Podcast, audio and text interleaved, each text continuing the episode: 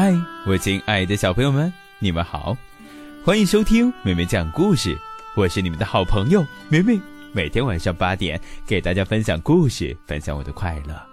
希望小朋友们通过听梅梅讲故事，都能爱上阅读，爱上绘本。希望爸爸妈妈们通过听梅梅讲故事，能够更好的陪伴我们的孩子。好了，故事时间又到了，今天梅梅要给小朋友们带来一个什么样的故事呢？妹妹说：“今天呀，我要给小朋友们讲的故事，在昨天的朋友圈互动的时候，我就已经提到过了，就是妹妹个人号朋友圈。没错，这几天呢，妹妹都会把自己的生活更新在里面。昨天，妹妹呃带着城堡一起回到乡下过冬至节了。是的，然后我就问大家，你们的冬至节都是怎么过的呢？吃些啥呀？然后。”我就收到了很多小朋友的妈妈给我的留言，有一些说我们明天包饺子，还有的呢，啊饺子汤圆，还有的妈妈说哇这么隆重，是的，是的，妹妹说呀，在我们家乡有一句话叫做冬至胜过年，诶，是的，非常有仪式。那今天呢，妹妹要就就要给小朋友们讲一讲关于冬至的故事了。那明明说。今天是二零一八年十二月二十二日，是冬至。那冬至到底要干些什么事情呢？冬至它是怎么来的呢？冬至节吃饺子，为什么要吃饺子呢？冬至的时候，呃，动植物都有哪些特点呢？各地都有哪些美食可以吃呢？哎，是不是很好奇呀？要不妹妹给你们讲一讲。好了。我的故事正式开始。故事还是要从我们的故事小主角牙牙开始讲起。如果你之前一直听妹妹讲故事，对牙牙一定不陌生。没错，每个节气故事里面都会出现牙牙。你们瞧呀，牙牙他包了很多饺子，他给爸爸妈妈端过去。冬至节吃饺子。奶奶说：“这是为了纪念东汉时期的医圣张仲景。传说，张仲景他不做官以后，有一年冬天回到家，看到很多的老百姓他们的耳朵都冻伤了，于是他用面皮包着带有药材的食物，然后捏成了耳朵的形状，下锅煮熟以后送给老百姓吃。那结果呢？治好了他们的耳朵。”牙牙呢，学着奶奶的样子，也捏了好多像耳朵一样的饺子。冬至，它的时间点一般在每年的十二月二十一日至二十三日之间。那冬至呢，是二十四节气中最早制定出来的一个节气，也是我国的一个传统节日，又叫冬节、长至节等等等等。那民间呢，在这一天有祭祖的习俗。妹妹说，冬至这一天呀，如果你有仔细的观察的话，白天它呀特别的短，就是，呃，天黑的特别的早，然后呢，夜晚会特别的长。冬至这一天呢，太阳它直射南回归线。那如果你也学过地理的话，你肯定知道的。太阳光直射南回归线，这是北半球一年里黑夜最长、白天最短的一天，因此呢，冬至日也叫日短至。那冬至这一天，北半球的日照时间全年最短。还有就是日影，日影就是你站着，太阳照在你身上的时候，它的影子同一个时间点，它的影子是最长的。日影则是一年中最长的。那这时候到了晚上，如果天上没有云朵，你抬头看北斗七星，你们知道吗？北斗七星经过前三个季节的变化，现在晚上九十点再看的话，斗柄它指向北方。哎，如果你喜欢天文，那你可以看看天上的星星，有七颗星星，把它们连起来像一个勺子。亲爱的小朋友们，你们可以和爸爸妈妈一起看一看。如果云特别多的话，那就看不到了。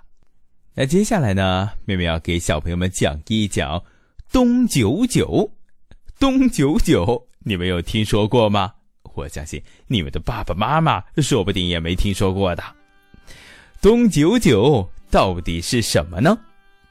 妹妹说，从今天开始就是冬至这一天开始数，每九天为一个九。比方说，今天开始数一二三四五六七八九，就是一个九。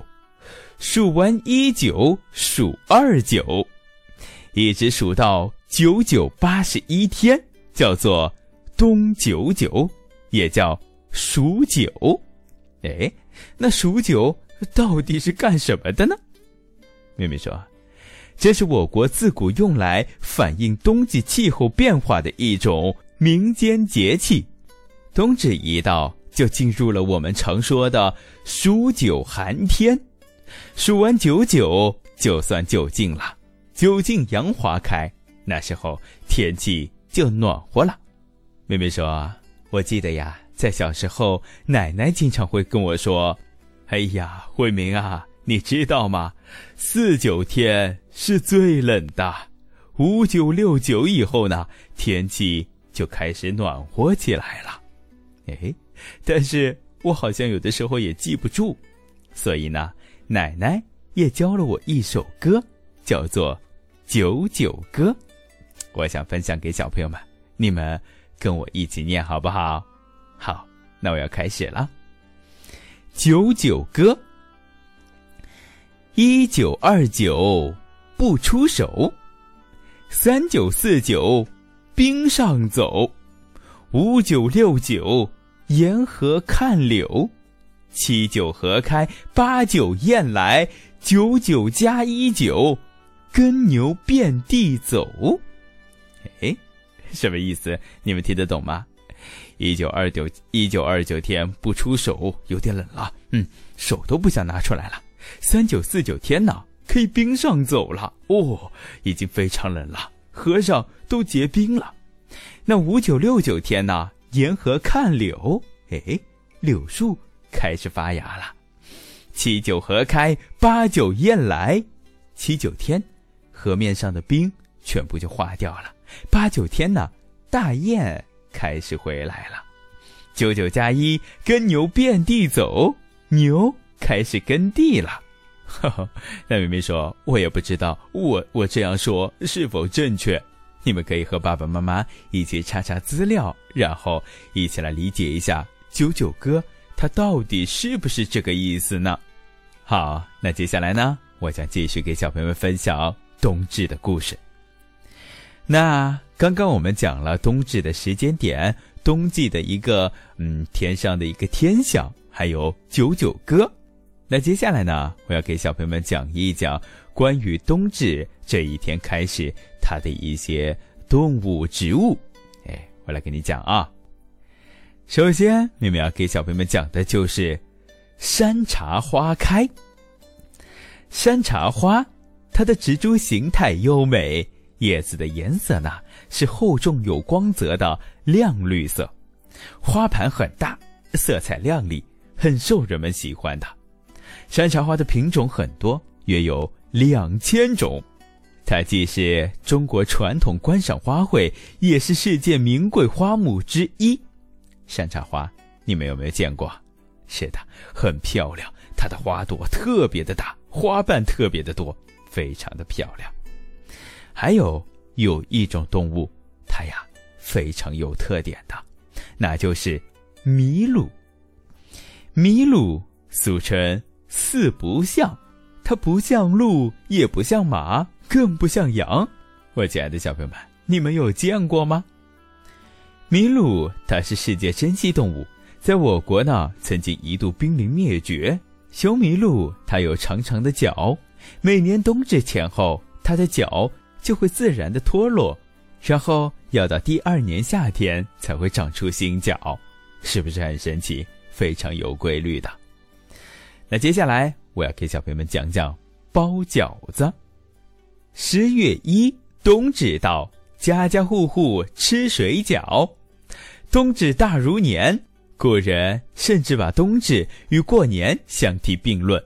那为了区别于春节前夕的辞岁，把冬至前一天叫做天岁或者是亚岁，意思就是说，虽然还没过年，但人已经长大一岁了。这一天呢，北方的家庭喜欢聚在一起，热热闹闹的包饺子，有的和面，有的擀皮，有的剁蒜，大家吃着一起包出来的饺子，心里也会变得暖暖的。那么亲爱的小朋友们，你们今天都有吃饺子吗？还是吃了点别的什么呢？哎，那这时候呢，妹妹要讲讲还有什么好吃的。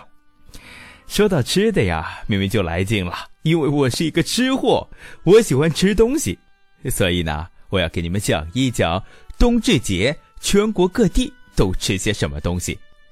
明明说，古时候人们很重视冬至这个节日的，各地会吃不一样的美食来庆祝。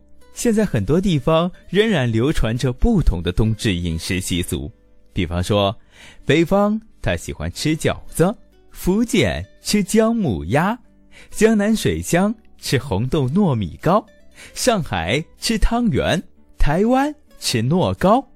那我就想问问你们了，你们那里冬至流行吃什么？嘿嘿，那好，这个就作为我们今天的互动话题。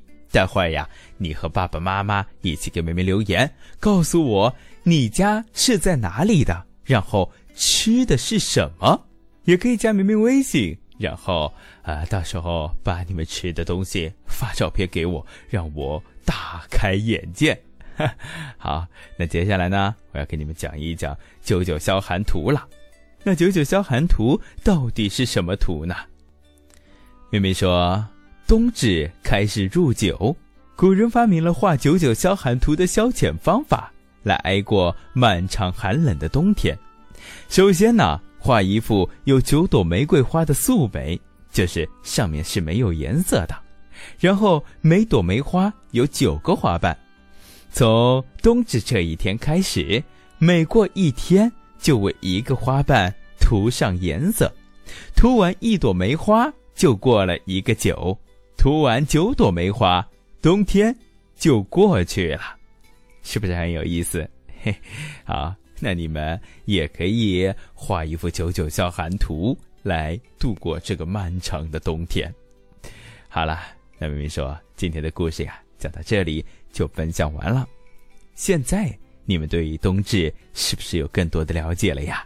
是的吧？呃，好，那接下来呢，赶紧来参与我们的互动话题吧，在明明的留言区，我们一起互动。好了，亲爱的小朋友们、爸爸妈妈们，晚安。我们明天见，拜拜。